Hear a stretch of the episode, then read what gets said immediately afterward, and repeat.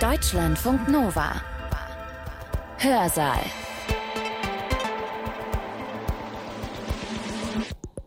Mit Katja Weber am Mikrofon. Klasse, dass ihr dabei seid. Ich weiß nicht, wie es euch geht, aber ich kenne eine Menge Leute, die kiffen. Meine Droge ist es nicht, muss ich sagen, aber weniger, weil sie verboten ist, als vielmehr, weil ich sie nicht gut vertrage. Ich kenne auch keine Person, die eigentlich gerne Cannabis konsumieren würde, die sich dann aber wiederum durch die Prohibition davon abhalten lässt. Was also bringt dieses Verbot? Und was wäre, wenn Cannabis zu einer legalen Ware würde? Es gibt offensichtlich einen Markt für Cannabis.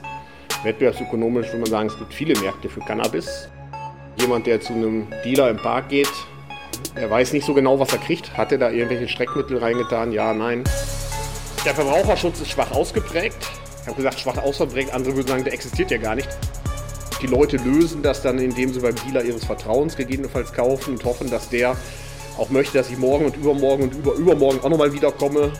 Und der Jugendschutz ist ganz schwach ausgeprägt, weil insbesondere der typische, sag ich mal, Parkdealer relativ uninteressiert darin ist, ob jemand 17, 18 oder 21 ist, dem er was verkauft.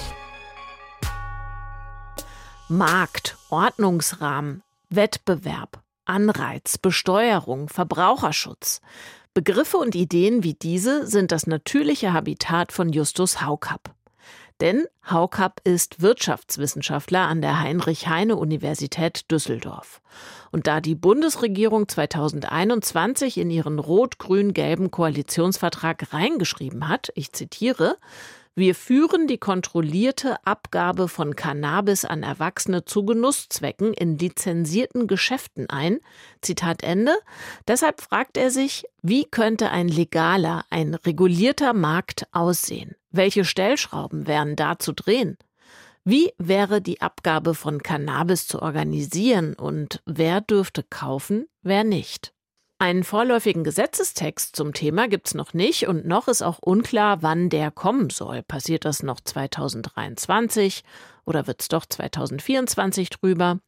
Aber es gibt das sogenannte Eckpunktepapier aus dem Gesundheitsministerium als Grundlage für ein künftiges Gesetz.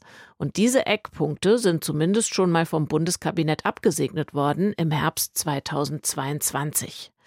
Das also ist die Grundlage, die sich der Ökonom anschaut, und außerdem guckt er sich Statistiken an zum Cannabiskonsum in Deutschland. Und er hat ausgewertet, was wir aktuell aus anderen Ländern wissen, in denen Cannabis mittlerweile legal gehandelt wird. Aus Kanada zum Beispiel oder aus dem US-Bundesstaat Oregon. Sein Vortrag heißt Legalized. Welche Chancen und Risiken bietet die geplante Cannabis-Legalisierung? Und er hat ihn am 17. Januar 2023 gehalten auf Einladung der Bürgeruniversität Düsseldorf. Haukapp bezeichnet sich selbst als Mikroökonom. Er schaut sich also nicht das große Ganze an, sondern nur einen kleinen Teilbereich, einen kleinen Markt im großen Ganzen, hier eben den Markt für Cannabis. Dabei versteht er seine Wissenschaft als eine Schwester der Soziologie. Es geht, sagt er, darum, wie Menschen miteinander umgehen. Dass jetzt der Markt für Cannabis ist, wie hier eben der Fall, oder der, Mar der Großhandelsmarkt für Strom oder der Tankstellenmarkt in Düsseldorf oder der Lebensmitteleinzelhandel. Also wir gucken nicht sozusagen auf die Volkswirtschaft als Ganzes so sehr, sondern versuchen genauer zu verstehen, wie funktioniert denn der einzelne Markt. Ja, dann werden Sie schon merken, der, der Großhandelsmarkt für Strom, der funktioniert anders als der Markt für Cannabis. Und der Markt für Cannabis funktioniert auch anders als der Lebensmittelmarkt. Und der Lebensmittelmarkt funktioniert anders als die Konkurrenz zwischen Tankstellen ausgeprägt ist. Jeder Markt ist anders, kein Markt ist genau wie der andere. Aber es gibt auch Gemeinsamkeiten auf Märkten, wie etwa, wenn Dinge billiger werden, kaufen die Leute mehr. Also es ist auch nicht alles unterschiedlich auf allen Märkten. Also das heißt, die Mikroökonomie versuchen wir also genauer zu verstehen, was treibt die Anbieter, was treibt die Nachfrager und dann auch zu verstehen, welcher Ordnungsrahmen oder können wir sagen, welcher Regulierungsrahmen ist sinnvoll für diesen Markt. Kann man den einfach so sich selbst überlassen? Dann würde man sagen, ja, so ganz sich selbst überlassen tun wir ja keinen Markt sich. Es gibt ja immer einen Rechtsrahmen, in dem der agiert. Es gibt erstmal das Grundgesetz, es gibt das BGB, es gibt das Kartellrecht und so weiter. Also es gibt immer einen Rahmen, in dem Märkte agieren. Meistens gibt es auch irgendeine Regulierung für jeden Markt. Nicht auf dem Wohnungsmarkt, natürlich gibt es da eine Regulierung, wie ich die Mieten erhöhen darf, in welchem Umfang und so weiter. Dem Lebensmittelmarkt gibt es alle möglichen Kennzeichnungspflichten und so etc. Produktionsvorschriften und so weiter. Es gibt eigentlich keinen Markt, wo man sagt, der ist komplett unreguliert, da können die Leute einfach machen, was sie wollen. Den meisten Märkten gibt es irgendeinen Rahmen, ja, an den die Leute sich halten müssen, die da auf diesen Märkten unterwegs sind. Wie dann dieser Regulierungsrahmen optimalerweise aussieht, versucht man letztendlich, so machen wir das mit den Studis, sag ich mal, so durchzuproben. Das ist fast eine Art juristische Vorgehensweise. Man sagt, es gibt hier verschiedene Tatbestände, die auftauchen können auf Märkten. Bestimmte Probleme. Ist das ein Problem auf diesem Markt, den wir jetzt gerade betrachten? Wenn ja, was können wir dagegen tun? Ja, also ich bin ja sonst von Haus aus, sag ich mal, Wettbewerbsökonom, beschäftige mich stark mit Wettbewerbsdefiziten auf Märkten. Das ist immer eine naheliegende Frage, gibt es da eine Monopolisierungstendenz auf einem bestimmten Markt? Wenn es da eine Monopolisierungstendenz gibt, woran liegt das und was kann man dagegen tun? Reicht da das Kartellrecht? Braucht man da noch strenge Vorschriften? Müssen wir vielleicht noch eine Preisaufsicht einführen? Ja, müssen wir vielleicht Zugangsrechte schaffen für bestimmte Unternehmen? Etc. Das heißt also ein klassisches, das nennen wir etwas drastisch in der Ökonomie Marktversagen. Ja, ein klassisches Marktversagen wäre Monopolbildung auf Märkten. Ja, dann suggeriert uns die ökonomische Theorie, dass das für die Verbraucher schädlich ist. Das ist auch, glaube ich, schnell nachzuvollziehen, wenn man nicht VWL studiert hat, ja, dass es schlecht ist, wenn man keine Wahlmöglichkeit hat und einem einzelnen Anbieter ausgeliefert ist, sondern dass es besser ist für die Verbraucher, wenn sie eine Wahl haben, am besten zwischen, naja, wenigstens zwischen zwei, am besten vielleicht sogar drei, vier, fünf oder noch mehr Anbieter, ja, wo sie sagen können, ich kaufe mir genau das, was ich gerne möchte. Dann gibt es natürlich andere Wettbewerbsprobleme wie Kartellbildung, ja, auch dagegen gibt es dann Gesetze. Das ist sozusagen, sagen wir, Wettbewerbsdefizite im Großen und Ganzen, die uns Sorgen machen.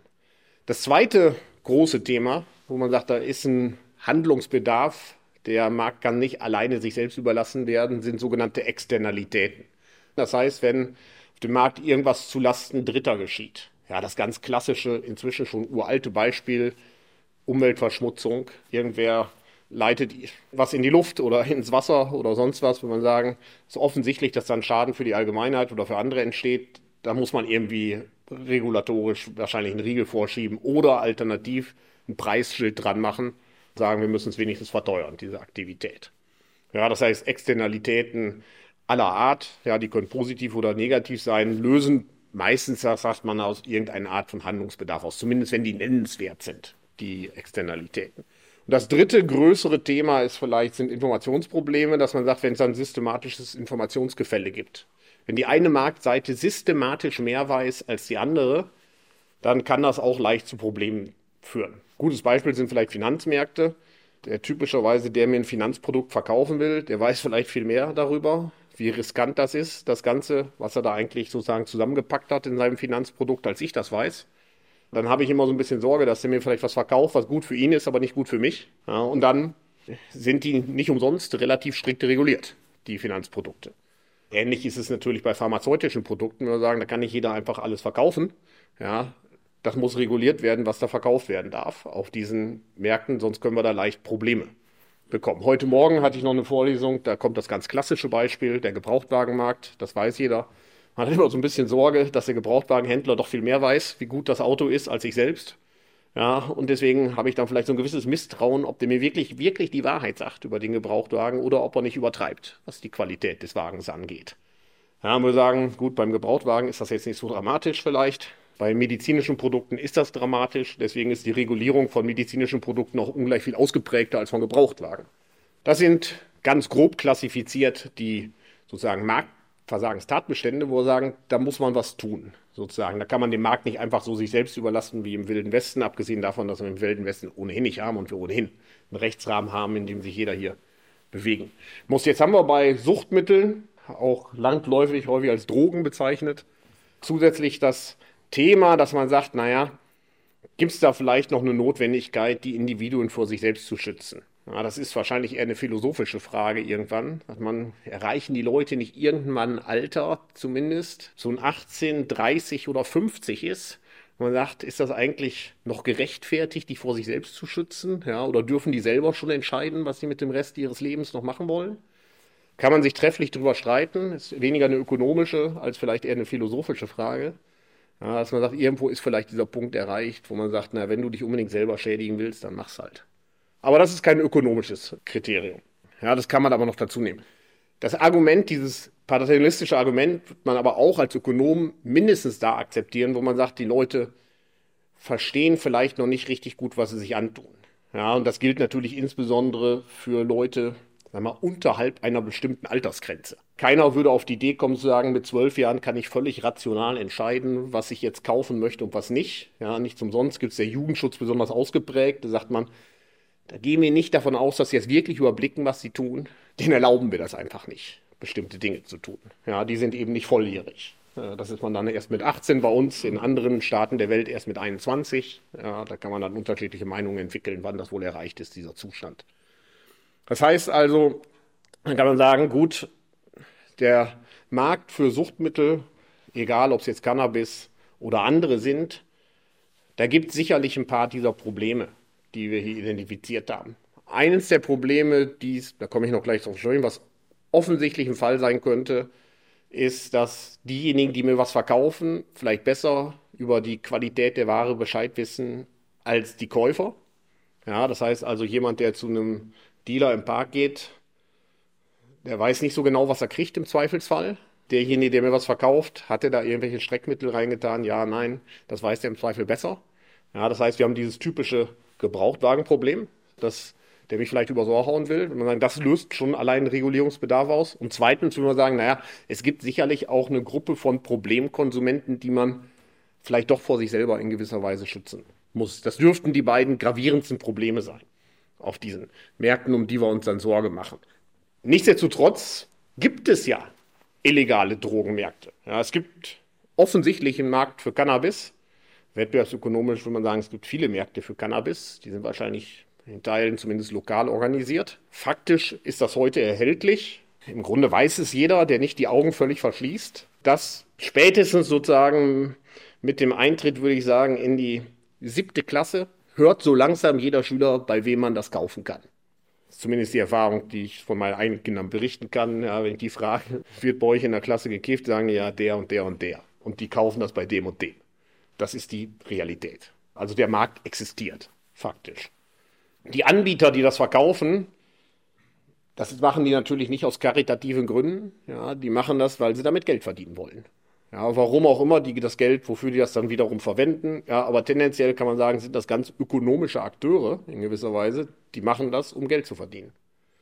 Es gibt andere Theorien, die sagen, das sind inhärent Kriminelle, die können einfach nicht anders als kriminell zu sein oder was weiß ich. Ja, das ist keine ökonomische Theorie, die glaube ich auch nicht. Die sagen, wenn man jetzt Cannabis legalisiert, dann hören die auf, mit Cannabis zu handeln und suchen sich was anderes Illegales, weil sie einfach kriminell sind.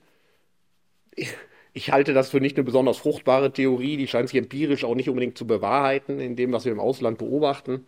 Ja, der Ökonom denkt eher, das sind Leute, die wollen irgendwie Geld verdienen und momentan haben die eine Gelegenheit gefunden, damit Geld zu verdienen. Das heißt, damit kann man teilweise Gewinne erzielen. Wobei die Studien, die es dazu gibt, zum Handel mit illegalen Substanzen, zeigen, dass der Großteil der Gewinne eigentlich eher im Großhandel erzielt wird, während diejenigen, die auf der Straße damit handeln, wenig verdienen. Ja, da herrscht eine relativ intensive Konkurrenz häufig. Das sind häufig Leute, die nicht unbedingt andere gute Gelegenheiten haben. Dinge zu betreiben. Also etwas salopp gesprochen können wir sagen, das ist nicht jemand, der sagt, mache ich jetzt einen Handwerksbetrieb auf ja, oder werde ich Straßendealer, sondern häufig auch Leute, die, wenn man, das ist kein Ausbildungsberuf in klassischer Weise sozusagen, sondern ein Beruf, in dem man relativ leicht Zugang finden kann und häufig auch, das zeigen insbesondere auch Studien aus den USA, jemand, der nicht unbedingt gute Alternativen hat, andere Dinge zu tun. Vielleicht, weil er keine Arbeitsgenehmigung hat oder ähnliches. Sind Leute, die dann versuchen, zum Lebensunterhalt noch etwas vielleicht hinzuzuverdienen, in gewisser Weise, die dann unten auf den unteren Distributionsstufen recht wenig verdienen. Oben verdient man mehr und wie viel man dann verdient, hängt häufig davon ab, zum einen, wie ist die Konkurrenzsituation auf dem Markt, hier kommt der Wettbewerbsökonom, und auch, und das spielt für Cannabis eine besondere Rolle, wie leicht ist es im Grunde, sich das auch alternativ zu beschaffen. Bei Cannabis, ich zeige Ihnen ganz am Ende noch Statistiken mal, wie sich das in Kanada jetzt entwickelt hat, gibt es natürlich bei vielen die Möglichkeit, das selbst zu erzeugen, zu Hause. Das Thema Eigenanbau im Rahmen der möglichen Legalisierung, wie sieht das aus? Das ist eine Pflanze, die relativ leicht anzupflanzen ist. Man braucht da keinen allzu grünen Daumen, um das Ganze zu betreiben. Und man kann also, wenn einem die Preise auf der Straße zu hoch sind, relativ leicht ausweichen.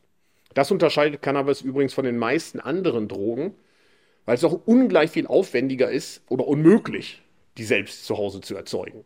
Ja, also Kokain kann ich gar nicht zu Hause erzeugen. Chemische Drogen sind schon relativ aufwendig, die zu Hause zu erzeugen. Also es ist nicht so naheliegend und auch längst nicht so verbreitet, das zu tun.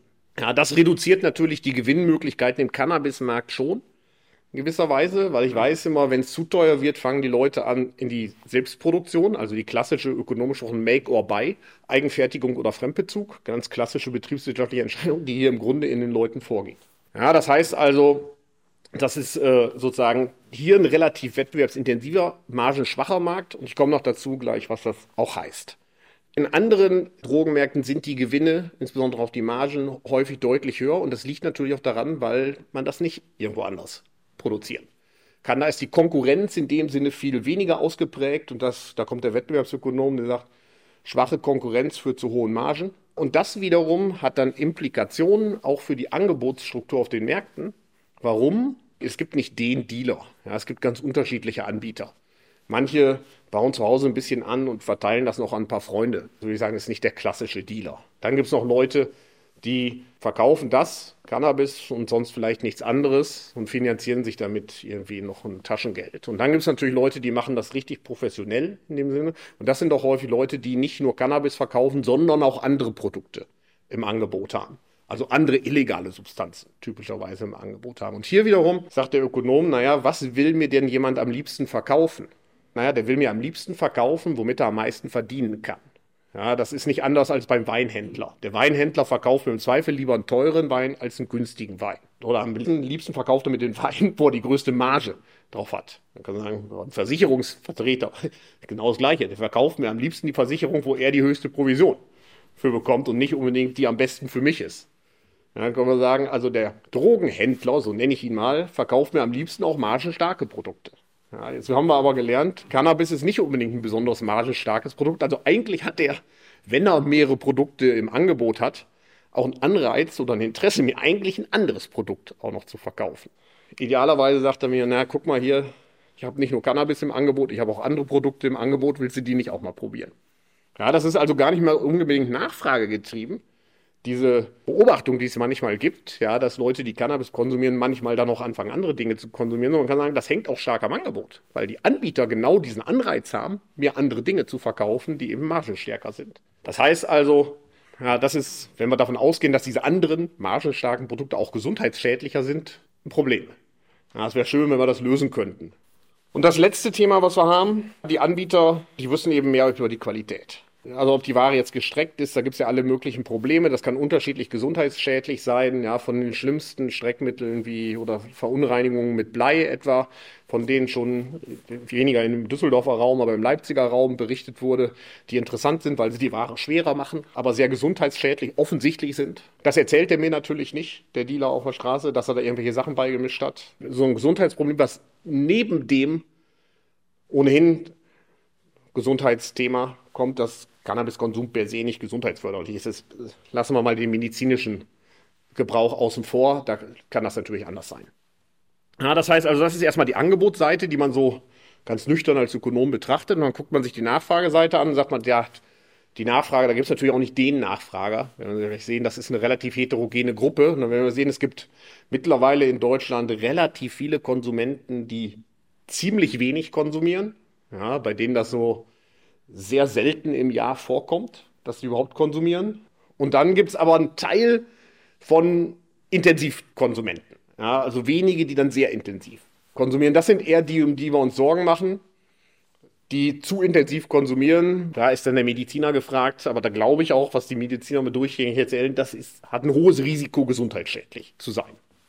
Ja, der gelegentliche Konsum von ein, zweimal im Jahr von Leuten, die 55 sind, würde ich sagen, das Gesundheitsrisiko wird überschaubar sein. Da ist wahrscheinlich die Teilnahme am Straßenverkehr gefährlicher. Wenn wir uns jetzt sozusagen allgemein das angucken, würde ich sagen, naja, das hängt dann ab von dem Grad der, der Sucht, so nenne ich es mal, wie preisunsensibel sie sind. Das heißt, durch Preiserhöhungen, sagt der Ökonom, kommt man dem Thema nicht alleine bei. Ja, das haben wir auch bei Tabak schon gelernt. Das dauert ziemlich lange. Wir kriegen zwar langsam die Raucherquoten zurück, Also es rauchen tatsächlich weniger Leute in Deutschland, so im Zeitverlauf, aber es dauert und dauert und dauert, ja, bis das aufgegeben wird. Und allein über den Preis, sehen wir ja, da haben wir ein ganzes Bouquet von Maßnahmen ergriffen, um die Leute davon abzubringen. Ja, vom Rauchverbot in Kneipen zum Werbeverbot zu äh, allen möglichen Rauchverboten in allen möglichen öffentlichen Institutionen und so weiter, bis auch zu den Preiserhöhungen natürlich, die es da drastisch gegeben hat, um das davon zu verhindern. Aber der Preis allein ist wahrscheinlich nicht der, der das gut steuern kann. Der Verbraucherschutz ist schwach ausgeprägt. Ich habe gesagt, schwach ausgeprägt. Andere würden sagen, der existiert ja gar nicht, der Verbraucherschutz. Es gibt natürlich so eine Art, ich sag mal, privat organisierten Verbraucherschutz gibt es schon. Ja, so Internetseiten, die immer wieder auch Streckmittelwarnungen sozusagen rausgeben, sagen, da und da ist gerade irgendwas im Umlauf, aber das ist natürlich noch nicht so eine Art von Verbraucherschutz, den wir uns wahrscheinlich vorstellen auf diesem Markt. Also der ist sehr, sehr schwach ausgeprägt. Die Leute lösen das dann, indem sie beim Dealer ihres Vertrauens gegebenenfalls kaufen und hoffen, dass der auch möchte, dass ich morgen und übermorgen und über übermorgen auch nochmal wiederkomme und mir deswegen was Vernünftiges verkauft und mich nicht letztendlich betrügt mit schlechter Ware. Aber das ist trotzdem nicht der Gesundheitsschutz, den wir uns eigentlich vorstellen würden, der Verbraucherschutz äh, in so einem Markt und insbesondere der Verbraucherschutz in Bezug auf Jugendliche. Ja, also der Jugendschutz ist ganz schwach ausgeprägt, weil insbesondere der typische, sag ich mal, Parkdealer relativ uninteressiert darin ist, ob jemand 17, 18 oder 21 ist, er was verkauft. Theoretisch gibt das Gesetz zwar her, dass er härter bestraft werden könnte, wenn er an Minderjährige verkauft. In der Praxis scheint das keine große Rolle zu spielen, dass es eher, dass irgendein Dealer nach dem Ausweis fragt äh, im Park oder an unter 18-Jährige weniger für kauft als an über 18-Jährige. Das heißt also, das ist besonders problematisch. Und natürlich kann die Sucht zu Problemen für die Leute selbst führen, das ist klar. Es kann darüber, weil, kann man sagen, auch zu Problemen sozusagen, Teil der Kosten wird möglicherweise verallgemeinert, sozialisiert, weil das über die Krankenversicherungen dann auch auf andere gegebenenfalls übergeht.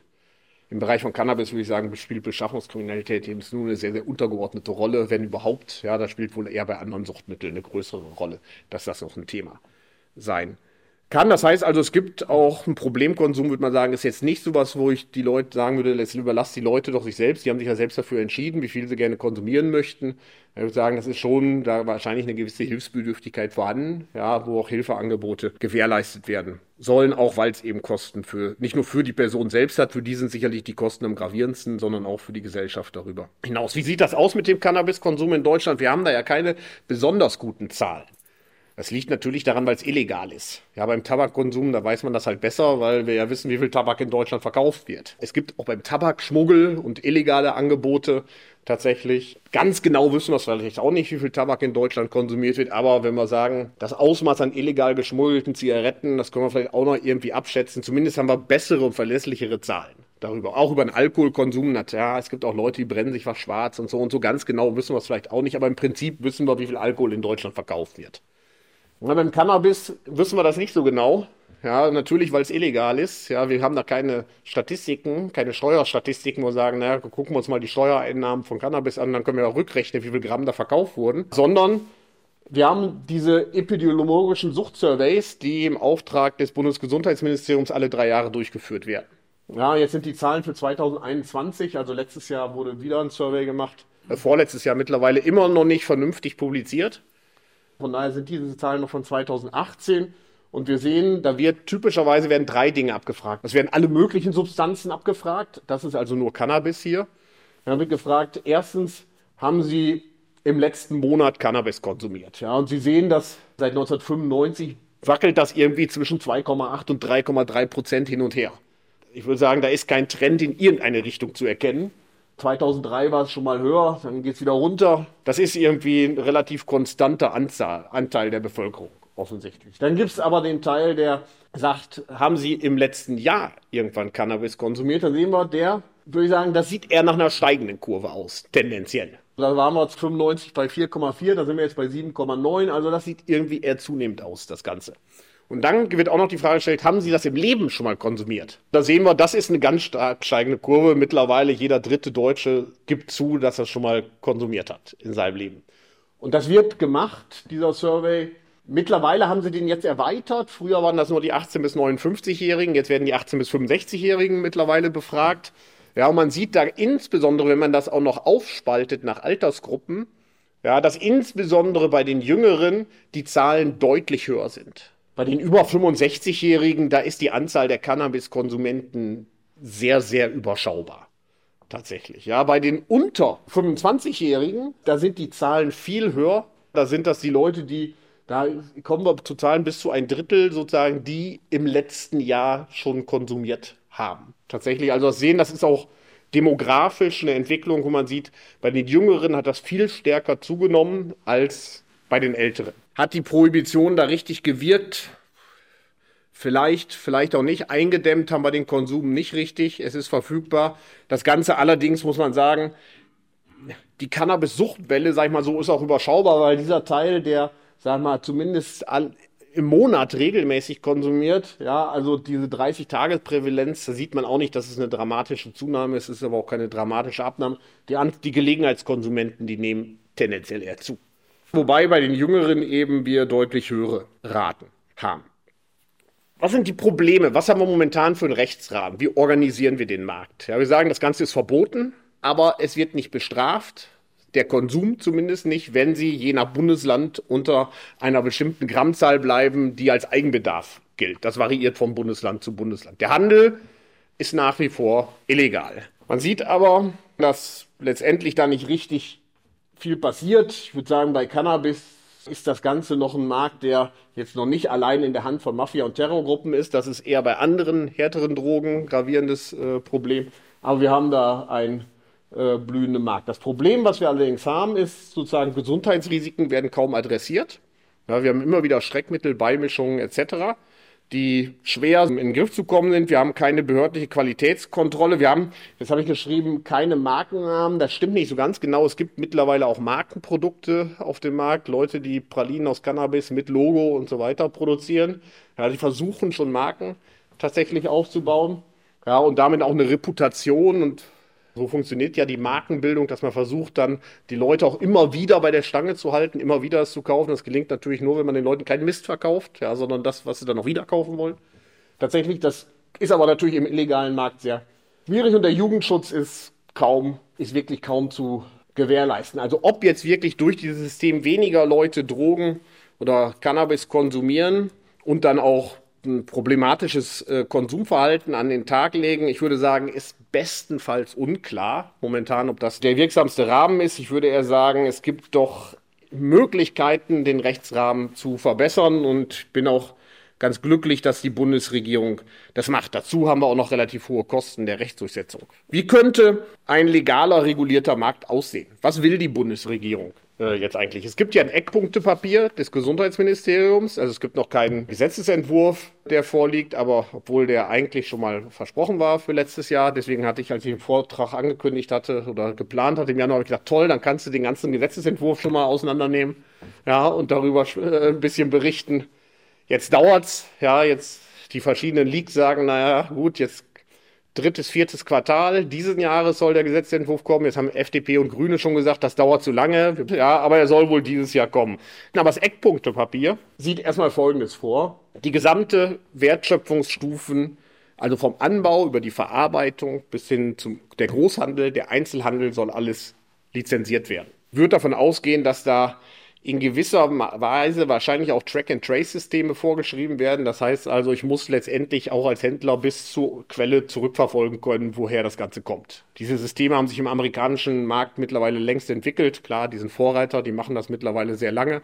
Das heißt, der Händler weiß genau, von welchem Bauern oder Anbauern in dem Fall die Ware auch tatsächlich kommt. Das ist geplant. Warum ist das eigentlich prinzipiell eine ganz gute Idee? Natürlich, weil ich dann alles kontrollieren kann, erstmal. Ich kann jede einzelne Wertschöpfungsstufe kontrollieren und es hat den Vorteil, ja, dass der, der die Lizenz hat, die, davon gehe ich aus, tendenziell gerne behalten möchte. Das heißt also, ich kann ihm auch mit dem Lizenzentzug drohen, wenn er sich nicht an die Vorschriften hält. Das kann ich nämlich, momentan kann ich dem Dealer schlecht mit Lizenzentzug drohen, weil er hat ja keine. Es wird staatliche Qualitätsvorgaben geben. Das hat sich auch in Kalifornien, das war ganz interessant, hier von in Kalifornien gemacht haben die, als sozusagen das legalisiert wurde, war erstmal, waren doch einige sehr, sehr erschrocken, wie viel Pestizide sich im, im verkauften Cannabis befunden haben. Ja, weil natürlich jetzt der normale, sag ich mal, illegale Anbauer jetzt nicht unbedingt gleichzeitig Biobauer ist im Glück, im, vielleicht haben sie Glück und es ist ein Biobauer, ja, und der baut das sozusagen so an, wie sie das gerne hätten. Möglicherweise sprüht er aber auch alles Mögliche äh, auf die Produkte drauf, was wir bei keinem anderen Genussmittel in irgendeiner Weise tolerieren würden. Wie darf das eigentlich angebaut werden, dieses Produkt? Es gibt im ersten Entwurf des Eckpunktepapiers, was geleakt wurde, was dann nicht wirklich nachher das Eckpunktepapier war, war auch die Überlegung, eine Obergrenze für THC einzuführen. THC ist der Teil vom Cannabis, der letztendlich die berauschende Wirkung auslöst. Was wir sehen, im illegalen Markt hat sich der THC-Gehalt dramatisch erhöht in den vergangenen 20 Jahren. Das heißt also, das Cannabis immer potenter geworden. Das ist also auch in gewisser Weise logisch im illegalen Markt. Ja, sie können also mehr Rauschmittel auf weniger Gramm konzentrieren. Wenn ich natürlich jetzt sage, bestimmte Grammzahl ist legal, die Leute, die wollen auch möglichst wenig Ware mit sich rumschleppen, dann konzentriere ich natürlich das Rauschpotenzial in der Ware tendenziell. Das macht ökonomisch sofort Sinn, dass ich im illegalen Markt so vorgehe und versuche, das möglichst potent zu machen. Das Ganze, weil dann habe ich wenig Ware, wenig Gramm letztendlich, ja, und kann die sozusagen dennoch gut verkaufen. So ist es auch gekommen. Jetzt gab es die Überlegung, Obergrenzen einzuführen. Ich persönlich bin da ein bisschen skeptisch, aber das ist ein Abwägen, muss man sagen. Warum? Das ist eine Erfahrung aus vielen Märkten. Je unattraktiver man das Angebot für die Nachfrager macht, desto größer bleibt das Potenzial des illegalen Marktes, des Schwarzmarktes. Das ist irgendwie ein Abwägungsproblem. Kann man sagen, ich bin auch gar nicht leidenschaftlich, kann sagen, klar, wir führen irgendwelche Obergrenzen möglicherweise ein. Dann haben wir aber das Risiko, dass vielleicht diejenigen, die unbedingt, wir mal, sehr potentes Cannabis haben wollen, dann doch irgendwie zum, auf den Schwarzmarkt rennen, um sich das zu beschaffen. Ja, oder wir finden irgendwo einen Kompromiss. Das, was zuerst im Eckpunktepapier war, das, da schien mir die Obergrenze sehr gering zu sein. Sozusagen, jetzt ist gar keine Obergrenze drin, aber das Ganze wird noch diskutiert, wenn ich das richtig verstehe in Berlin, was für eine Art von Obergrenze wir da möglicherweise haben. Eine Möglichkeit, die man nutzen könnte, um das ganze Problem etwas zumindest zu kanalisieren, wäre das, was wir auch beim Alkohol machen. Spirituosen werden deutlich höher besteuert als Bier. Eine Zeit lang gab es immer das Problem der Alkopops, die uns irgendwie Sorge gemacht haben, dass zu viele Jugendliche Alkopops konsumieren. Was haben wir gemacht? Wir haben die Alkopops nicht verboten, wir haben einfach eine saftige Steuer draufgehauen auf die Alkopops. Dann hat sich das Ganze auch so ein bisschen erledigt. Die gibt es immer noch zu kaufen, aber die Popularität hat aufgrund der Preiserhöhung deutlich eingebüßt. Man könnte auch bei Cannabis natürlich überlegen zu sagen, wir schaffen verschiedene Klassen, ganz salopp gesprochen, ja, unter 5% THC wird gering besteuert, bis 15% irgendwie mittlerer Rahmen und über 15% dann deutlich höher. So könnte man sich dem Problem natürlich auch etwas nähern, auch wenn es das vielleicht nicht völlig löst. Der einzige Bundesstaat in den USA, der das macht, ist Illinois. Die anderen haben relativ simple Steuersysteme. Aber das heißt zumindest, es ist auch nicht unmöglich das zu machen. Und wir machen es ja beim Alkohol im Prinzip auch. Bier wird anders besteuert, Wein wird gar nicht besteuert. Gut, Schaumwein wird aus historischen Gründen besteuert. Spirituosen werden doch deutlich höher besteuert als Bier oder Schaumwein. Man kann auch, und das ist so geplant zu sagen, der Verkauf soll erst ab 18 erfolgen. Und zwar im Fachhandel und nicht in Supermärkten. Ich hatte das Vergnügen, dass ich ein vorlesungsfreies Semester hatte im Sommer und war dann sieben Wochen in den USA und Kanada und habe dann die Gelegenheit genutzt, auch sozusagen die Marktgegebenheiten mir anzusehen. Und sämtliche Geschäfte, die man betritt, ich wurde permanent nach dem Ausweis gefragt. Ich sage, kein einziger Laden, den ich betreten habe. Ja, und das können Sie mir schmeicheln, aber ich glaube von mir selbst, dass ich nicht mehr wie 21 und jünger aussehe. Aber nichtsdestotrotz, das wurde sehr rigoros durchgeführt. In den USA ist es eben 21, ja, oder bei uns wäre es dann vielleicht 18. Ja, der ist nicht 18, wenn man das mit hinreichend hohen Penalen versieht, haben die Betreiber dieser Geschäfte einen hohen Anreiz, die Ausweise zu kontrollieren. Ich weiß nicht, wie gut das bei Spielhallen durchgesetzt wird, aber im Prinzip gilt das ja bei uns in den Spielhallen auch, dass man die nicht betreten darf, wenn man noch nicht 18 ist. Genauso kann man es bei Cannabis-Geschäften prinzipiell auch machen, wenn man das mit entsprechenden Penalen auch versieht und sagt, Leute unter 18 haben in dem Geschäft nichts zu suchen, ja, die brauchen das auch gar nicht erst zu betreten. Und wenn wir so jemanden in deinem Laden finden, dann muss der Shopbetreiber eben die Penale zahlen, dass er den in seinen Laden reingelassen hat. Also in den USA scheint mir das sehr wirkungsvoll zu sein, die haben wirklich jeden Ausweis kontrolliert. Eine Frage, die man sich dann stellen kann, gut, sagen wir wollen aber möglicherweise auch einen Vertrieb über Apotheken zulassen. Muss man dafür natürlich eine Ausnahme schaffen, weil natürlich dürfen Leute, die noch nicht 18 sind, eine Apotheke betreten. Ja, dann würden wir sagen, na gut, vielleicht haben wir Apotheken gegenüber ohnehin ein höheres Vertrauen, dass die jetzt nicht anfangen, unter 18-Jährigen was zu verkaufen. Das macht durchaus aber Sinn, dass man, es gibt ja die Apothekerschaft ist sehr gespalten. Es gibt diejenigen, die das gerne verkaufen möchten. Es gibt diejenigen, die das nicht, die glauben, das passt nicht sozusagen zur Apotheke. Ich würde denken, überlass das den Apotheken selbst. Ja, diejenigen, die glauben, dass das gut ist, dass sie es verkaufen, dann lasst sie das verkaufen. Diejenigen, die es nicht machen möchten, die möchten es nicht. Der Apothekerschaft insgesamt gegenüber ich hoch genug Vertrauen, ja, dass sie das nicht an Jugendliche letztendlich verkaufen. Das kann durchaus ganz sinnvoll sein. Eine Erfahrung, die man in Kanada gemacht hat, war, dass insbesondere am Anfang der Schwarzmarkt nicht besonders erfolgreich zurückgedrängt wurde, auch weil es zu wenige Outlets oder Shops gab, in denen man es letztendlich kaufen könnte. Und natürlich, wenn ich 30 Kilometer zum nächsten Geschäft fahre, dann gehe ich eben doch zum Dealer. Letztendlich. Ja, das heißt also, Apotheken gibt es selbst in vielen kleineren Städten noch in Deutschland. Wenn die das verkaufen möchten, würde ich sagen, dann lasst sie doch. Eine vernünftige Beratung würde ich denen zutrauen. Sicherlich eine kritische Frage, da sind auch die Cannabis-Freunde nicht ganz einig, habe ich den Eindruck. Ähm, wie ist das mit dem Online-Vertrieb? In vielen amerikanischen und kanadischen, kanadischen Provinzen, amerikanischen Bundesstaaten gibt es das. Ich würde sagen, realistisch betrachtet ist da natürlich ein höheres Risiko. Ja, dass auch Leute, die noch nicht 18 sind, das in die Finger kriegen. Andererseits, wir haben natürlich auch Online-Apotheken heute. Ja, das, ich habe den Eindruck, im Großen und Ganzen hält der Missbrauch sich mit dem Online-Pharmaziehandel irgendwo in Grenzen. Ja, aber wenn man sagt, wir trauen dem ganzen Braten noch nicht, dann starten wir eben ohne Onlinehandel. Dann kann man den auch möglicherweise später irgendwie noch hinzufügen. Wenn das sozusagen, man sagt, dadurch wird aber die Versorgung sozusagen von manchen Landstrichen oder so gefährdet. Ja, insbesondere in dörflichen Strukturen oder so findet man vielleicht keinen Shop. Da lohnt sich das vielleicht nicht, einen aufzumachen. Kann man darüber immer noch mal nachdenken. Ich denke, deswegen ist es sehr wichtig, wie die Bundesregierung das so vorsieht, dass die Marktordnung immer wieder evaluiert wird. Ja, immer wieder geguckt wird, wir werden sicherlich am Anfang nicht alles richtig machen. Immer wieder fragt, was kann man besser machen? Ja, was müssen wir noch mal ändern? Werbeverbote. Ich denke, es wird Werbeverbote oder zumindest Einschränkungen geben. Man kann wahrscheinlich irgendwie kein vollständiges Werbeverbot erlassen. Man muss ja mindestens mal ein Hinweisschild für seinen Laden aufstellen dürfen. Wenn die Leute die Läden nicht finden können, dann bleibt der Schwarzmarkt natürlich enthalten. Also irgendwie müssen die schon wenigstens sozusagen drauf irgendwo vielleicht in der Rheinischen Post oder im gelben Seiten äh, schreiben dürfen, dass sie ihren Laden haben. Aber man kann natürlich sagen, wir müssen das nicht unbedingt haben, wie das fand ich doch sehr beeindruckend in Oregon, wo wirklich am Highway große Billboards stehen, Cannabis Highway. Das ist möglicherweise verzichtbar. Informationspflichten sollte es übergeben, möglichst genaue Kennzeichnung, wie wir das eigentlich bei allen Genuss- und Lebensmitteln kennen. Was ist der THC-Gehalt, was ist der CBD-Gehalt, ja, was ist da möglicherweise, falls das auch zu verarbeitet werden sollte, zu Gummibärchen, Pralinen oder sonst was, was ist da sonst alles drin in diesen Mitteln. Man kann auch über Bilder nachdenken, wie wir die in manchen Gegenden haben. Hauptsache, wir haben das legalisiert. Und dann ist das Thema der Besteuerung. Damit habe ich mich ja intensiv auseinandergesetzt. Auch ein Gutachten für den Deutschen Handverband geschrieben 2018. Was kann man da machen? Wir halten das mittlerweile für realistisch, dass man gut und gerne eine Steuer von 4 Euro Programm einführen könnte. Ja, wenn man am Ende von einem Schwarzmarktpreis von 10 Euro Programm rauskommen will ungefähr. Das ist so Pi mal Daumen. Das stimmt natürlich nicht. Die Schwarzmarktpreise, wenn Sie im Internet recherchieren, die variieren in Deutschland gar nicht unerheblich tatsächlich. Hier am Niederrhein ist es relativ günstig zu beziehen. In anderen Gegenden Deutschlands ist es teurer, teilweise das zu beziehen.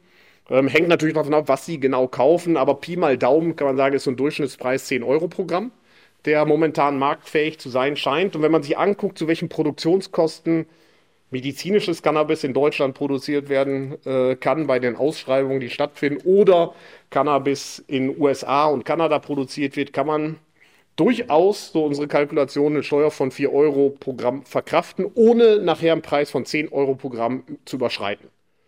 Ja, das hat natürlich auch für den Finanzminister Vorzüge. Ja, wir haben das da mal ausgerechnet, haben gesagt, also das ist ein bisschen schwer. Ich will jetzt nicht in die ganzen Details, wie wir die Einschätzung gemacht haben. Ja, aus diesen Soft-Surveys, internationalen Studien, sind wir so auf eine Größenordnung von 400 Tonnen gekommen, die man in Deutschland ungefähr braucht, ja, um den Markt für Genusscannabis zu befriedigen. Da kommen dann, wenn das sogar 4,50 Euro sein sollten, 1,8 Milliarden raus für den Finanzminister. Dazu kommt noch eine Umsatzsteuer. Dann haben wir das relativ komplex noch umgerechnet. Wie viele Arbeitsplätze hängen dann da dran? Ja, da sind wir so auf eine Größenordnung von 27.000 Arbeitsplätzen gekommen. Letztendlich gelernt aus amerikanischen Erfahrungen. Also Pi mal Daumen, Daumenregel kann man sagen, eine Tonne Cannabiskonsum schafft 67 Arbeitsplätze.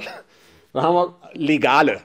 Schafft Arbeitsplätze stimmt ja nicht. Die gibt es ja heute schon. Die arbeiten ja schon. Das ist nur illegal, was sie machen. Ja, es gibt ja schon Leute, die das anbauen und verkaufen. Ja, das sind aber keine legalen Arbeitsplätze.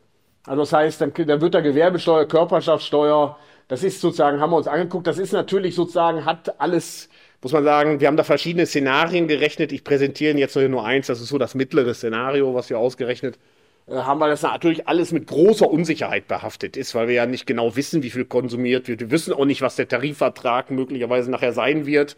Wir haben, wir haben uns so orientiert und gesagt, was verdienen so Leute, die im Weingeschäft arbeiten, etwa ja, im Weinhandel. Man sagt, das könnte eine ähnliche Tarifstruktur möglicherweise ergeben nachher. Ja, man muss sich dem also durch zahlreiche Annahmen nähern ja, die im Einzelfall auch alle falsch sein können. Es gibt auch Einsparkosten bei Gericht, Polizei und Justiz. Die haben wir auch ermittelt äh, durch letztendlich insbesondere in Baden-Württemberg gibt es da mittlerweile sehr detaillierte, liegt vielleicht daran, dass sozusagen da dann ein grüner Ministerpräsident ist, der das mal genau aufgeschlüsselt hat ähm, gibt es relativ detaillierte Kosten darüber. Da haben wir gesagt, okay, wenn wir jetzt davon ausgehen, dass das so irgendwie dann doch übertragbar ist auf andere Bundesländer, haben wir das auch versucht hochzurechnen. Das ist natürlich was, was nicht direkt in die Kasse des Finanzministers fließen würde. Es wird ja kein Polizist jetzt entlassen, weil Cannabis legalisiert worden ist. Ja, oder kein Polizeiauto verkauft, deswegen. Ja, aber man könnte natürlich sagen, die können sich andere Dinge zuwidmen und wir müssen möglicherweise weniger zusätzlich einstellen, ja, um da die Engpässe zu beheben, die es da ja häufig äh, gibt in diesen Bereichen. Das heißt also, das wäre, ich würde nicht sagen, das ökonomische Hauptargument für eine Freigabe, aber zumindest ein angenehmer Nebeneffekt. Ja, dass man mit dem Geld ja sinnvolle Dinge machen kann. Zumindest für diejenigen unter uns, die glauben, dass der Staat mit Geld auch sinnvolle Dinge tut. Dann könnte man davon entweder sagen, wir geben Teil davon direkt für Informationsangebote, Suchtprävention und ähnliches aus, oder man kann auch sagen, wir bauen Kitas davon, ja, oder sonst irgendwas. In der Demokratie kann das ja das Parlament frei entscheiden, wofür das Geld ausgegeben wird. Der eigentliche große Vorteil, den sich aber viele versprechen, ist, dass man sagt, es ist stark davon auszugehen, dass in einem legalen Markt der Jugend- und Verbraucherschutz sich verbessern sollte. Warum? Da kommen jetzt drei Dinge. Das eine ist, derjenige, der einen Cannabis-Shop sich aufbaut und eine Lizenz hat, ja, und dem eine Penale oder sogar der Lizenzentzug droht, wenn er Jugendliche in sein Geschäft lässt, der wird davon Abstand nehmen. Wir sehen sozusagen, das dauert zwar, das geht nicht von einem Tag auf den anderen, dass der Schwarzmarkt, ich will nicht sagen, komplett ausgetrocknet wird. Wahrscheinlich immer einen Rest Schwarzmarkt geben, aber ich zeige Ihnen gleich, wie gut das mittlerweile in Kanada ist, ja, das Ganze. Aber je weiter der zurückgedrängt wird, der Schwarzmarkt, desto weniger illegale Dealer gibt es natürlich. Und das hat zu der für viele überraschenden Erkenntnis geführt, dass sogar bei Jugendlichen, und das war für viele erstmal überraschend, der Konsum mindestens nicht steigt, sogar teilweise zurückzugehen scheint. Woran das liegt, ist noch nicht ganz klar. Kann Einige sagen, vielleicht finden die das nicht mehr cool, wenn es legal ist. Ja, andere sagen, naja gut, wenn natürlich das Hauptgeschäft mittlerweile bei in legalen Geschäften ist und die keine Jugendlichen reinlassen, ja, dann wird das Netz der illegalen Dealer ja immer dünner automatisch, ja, wenn denen ein Großteil der Nachfrage weggenommen wird. Ja, wo, die können ja dann sozusagen an Leute wie Sie und mich, sag ich mal, nichts mehr verkaufen. Weil die meisten, so scheint es dann doch lieber in legales Geschäft gehen, wo man qualitätskontrollierte Ware kriegt. Ja, die nicht mit irgendwelchen Streckmitteln und Pestiziden und was weiß ich belegt ist. Ja, das heißt also, das ist ein Argument. Das zweite Argument für einen besseren Jugendschutz ist, der normale Cannabis-Händler in USA und Kanada hat kein Interesse, ihn auch Koks zu verkaufen. Warum? Verliert er seine Lizenz. Ganz klar. Ja, also das heißt, heute haben wir dieses Problem, ja, die Multiproduktanbieter, so nenne ich die mal etwas nüchtern formuliert, die wollen ihnen margenstarke Produkte verkaufen. Die verkaufen ihnen lieber eigentlich was anderes als Cannabis. Mein Weinhändler verkauft mir auch keinen schwarz gebrannten Alkohol. Ja, der will mir seinen Wein verkaufen. Ja, und so ist auch die Erfahrung in den USA. Die Cannabishändler verkaufen Cannabis und nicht irgendwelche illegalen Stoffe nebenbei. Weil dann machen sie ihr eigenes Geschäft kaputt, weil ihnen dann die Lizenz weggenommen wird. Das Angebot können wir viel besser trennen. Und das ist eigentlich ein großer Vorteil der Cannabis-Legalisierung, ja, dass man sagt, wir trennen sozusagen den Cannabis Markt, der eigentlich auch vom Suchtpotenzial längst nicht so gravierende gesundheitliche Konsequenzen hat, wie die sogenannten harten Drogen das eben haben und trennen die Märkte systematisch, ja, und sehen dazu, dass die Leute, dass diese Anbieter auch gar nicht mehr zusammen die Produkte anbieten. Es gibt noch schöne Studien aus den USA, dass noch anderes passiert, ja, Entlastung von Polizei und Justiz, legale Arbeitsplätze hatte ich schon gesagt. In den USA gibt es interessante Studien, dass auch der Schmerzmittelmissbrauch abnimmt. Das ist natürlich, wenn man ehrlich ist, auch ein besonderes US-Thema. Hier existiert der auch, aber längst nicht in dem Ausmaß wie in den USA. Wenn wir Glück haben, wird das in Deutschland auch zu beobachten sein, aber nicht in dem Umfang, wie das in den USA eine Rolle spielt. Der französische Sachverständigenrat, das sind sowas wie die fünf Weisen, die Wirtschaftsweisen in Frankreich, Die haben auch schon eine Studie jetzt aufgelegt. Was ist da zu erwarten an Steuereinnahmen, an Arbeitsplätzen? Das war für uns ganz beruhigend. Wir hatten unsere Studie für den Deutschen Handverband 2018 gemacht. Die haben das dann ein Jahr später gemacht. Die sind da zu ziemlich ähnlichen Zahlen gekommen. Die Französen haben noch ein stärkeres Cannabis-Thema als wir. Der Konsum ist wesentlich ausgeprägter in Frankreich als bei uns. Obwohl es ja weniger Menschen sind, ist doch die Konsummenge insgesamt höher. Wir haben mal geguckt, was rechnen die an Einnahmen. Die haben nur die wirklichen Einnahmen aus der Cannabissteuer berechnet. Die haben jetzt nicht noch die, wie wir das gemacht haben, Sozialversicherungseinnahmen und sowas dazugerechnet. Aber die rechnen auch irgendwie zwischen 27.000, sogar bis zu 80.000 Arbeitsplätzen, die die glauben, dass da entstehen können in Frankreich. Also Zahlen, die ich sagen würde, gut 80.000 Weiß ich nicht. Rechnen die aber auch noch mit einem höheren Verbrauch mit 700 Tonnen. Das wäre also dann fast die doppelte Menge der deutschen Menge bei 20 Millionen weniger Einwohnern. Da sieht man, dass da schon deutlich mehr konsumiert wird. Das wurde dann auch in den amerikanischen Medien intensiv berichtet. Ja, dass sozusagen dieser überraschende Befund, dass bei Teenagern das zunächst nicht hochzugehen schien nach der Legalisierung, das ist ja ein großes Risiko, vor dem viele Angst haben und gesagt, geht das nicht bei Teenagern dann hoch, wenn die da rankommen? tatsächlich. Das hat sich nicht bewahrheitet. Es gibt mittlerweile auch andere Studien, die finden zum Teil einen stagnierenden Befund, aber der Großteil der Studien findet keine Zunahme bei den Teenagern.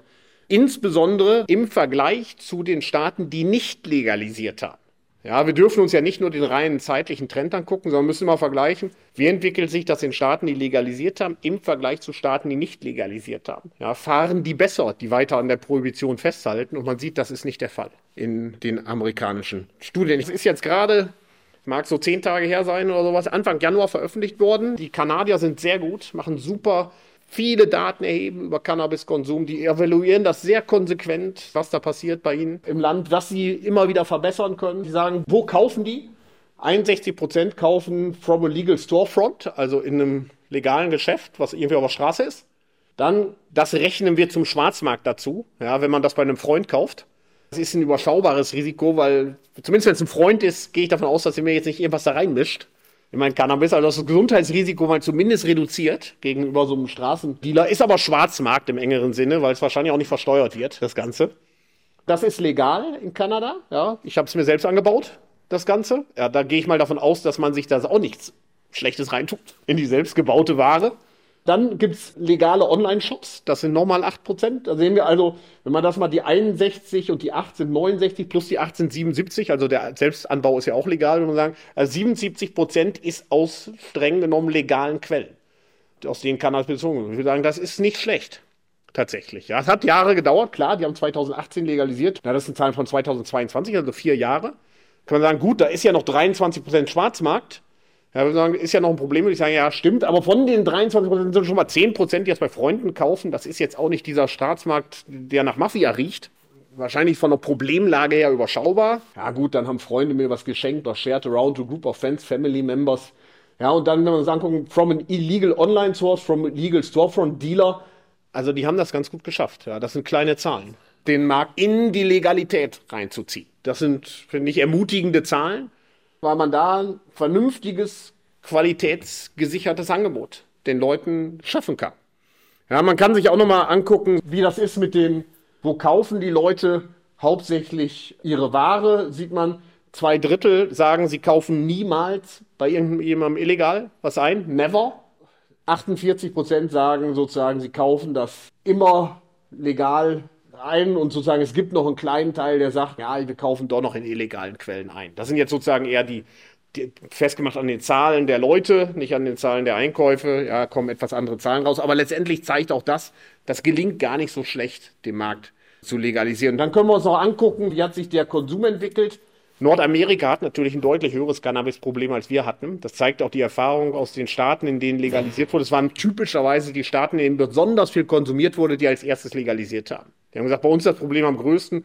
Colorado, die haben ja 2012 legalisiert, war der Staat mit dem höchsten Cannabiskonsum vor der Legalisierung. Die ja deswegen gesagt haben, wir müssen unbedingt was tun, so geht das nicht weiter. Deswegen legalisiert haben tatsächlich. Und wir sehen in Kanada, das sind deutlich mehr Konsumenten, als wir jetzt bei uns etwa haben. Und wenn man sich sozusagen die zeitliche Entwicklung anguckt, das startet leider erst 2018, die Grafik hier von Health Kanada. Ja, wenn man dann nochmal die Zahlen von 2017 dazu hält, die ersten in dem Jahr, in dem es noch illegal war, das Ganze, Ja, da sehen wir in der Gruppe der 16- bis 19-Jährigen hatten wir da auch 44 Prozent ungefähr. Also wir sehen zumindest, kann man sagen, gut, dann ist es runtergegangen, dann ist es wieder hochgegangen, jetzt sind wir wieder bei 37 Prozent. Was man aber auf keinen Fall daraus sehen kann, ist, dass irgendwie das in dieser Gruppe hochgegangen wäre, insgesamt. Ja, das heißt also, das sind doch insgesamt, würde ich sagen, relativ ermutigende Zahlen. Natürlich sieht man insgesamt, würde ich auch sagen, das ist vielleicht so overall ja, von 22 auf 27 Prozent so leicht steigender Trend. Dürfen wir aber nicht vergessen, dass wenn man jetzt Bilder daneben hält von Staaten in den USA, in denen nicht legalisiert wurde, wir ähnlich steigende Trends sehen. Ja, das heißt also, diese Zunahme des Cannabiskonsums in Staaten, in denen es legalisiert wurde wie Cannabis, ist nicht stärker ausgeprägt als in den Staaten, in denen es nicht legal ist. Und wenn man dann bedenkt, dass man diese Vorteile sich einkauft, wie bessere Qualitätskontrolle, besseren Jugendschutz tendenziell, die Steuereinnahmen, die man für sinnvolle Dinge verwenden kann. Also das teilt sich ja auf. Das kriegt ja nicht alles der Bundesfinanzminister, Gewerbesteuer und so kriegen ja auch die Kommunen und die Umsatzsteuer kriegt ja das Land was von ab und so weiter. Man glaubt sozusagen, das ist im Hand der Parlamente besser aufgehoben als in der Hand der Dealer, würde ich sagen, dann spricht auch das dafür, das Ganze zu legalisieren. So insgesamt würde ich sagen, ja, ja, aus ökonomischer Sicht gibt es eigentlich nicht mehr so richtig gute Gründe gegen die Legalisierung mittlerweile. Aber, ich will auch dazu sagen, und das ist was, was mir momentan Sorge macht, ja, wir müssen das auch vernünftig evaluieren, immer wieder. Dafür ist es eigentlich unabdingbar, heute, in dem das Ganze nicht legal ist, gute, gute Daten einzusammeln über Cannabiskonsum in Deutschland. Ja, wir haben momentan ziemlich schlechte Datenlagen. Wenn wir natürlich sehen wollen, irgendwann in vier Jahren, wie hat sich das entwickelt? Haben wir hier eine Zunahme, haben wir eine Abnahme, was passiert? Und wir finden dann raus, ja, jetzt wissen wir zwar, wie viele Leute Cannabis konsumieren, aber wir haben überhaupt irgendwie nur eine ungefähre Ahnung, wie viel das vorher waren, dann ist natürlich eine Evaluation ziemlich schwer. Ja, dann werden wir wieder stehen da wahrscheinlich so wie heute. Ja, wenn ich mir angucke, wie die Corona-Politik evaluiert wurde, oder andere haben gesagt, ja, wir würden es gerne machen, aber wir haben irgendwie gar keine Daten, mit denen wir das machen können. Dann stehen wir wahrscheinlich in vier Jahren bei der Cannabis-Politik auch so da und sagen, ja, wir würden es gerne machen, aber Daten haben wir keine. Das kann man dann auch nicht mehr lösen. Ja, wir müssen heute die Daten einsammeln, ja, damit wir eine vernünftige Evaluation machen können. Ich erzähle das auch allen möglichen Leuten aus dem Bundesgesundheitsministerium immer wieder, wenn ich sie mal sehe.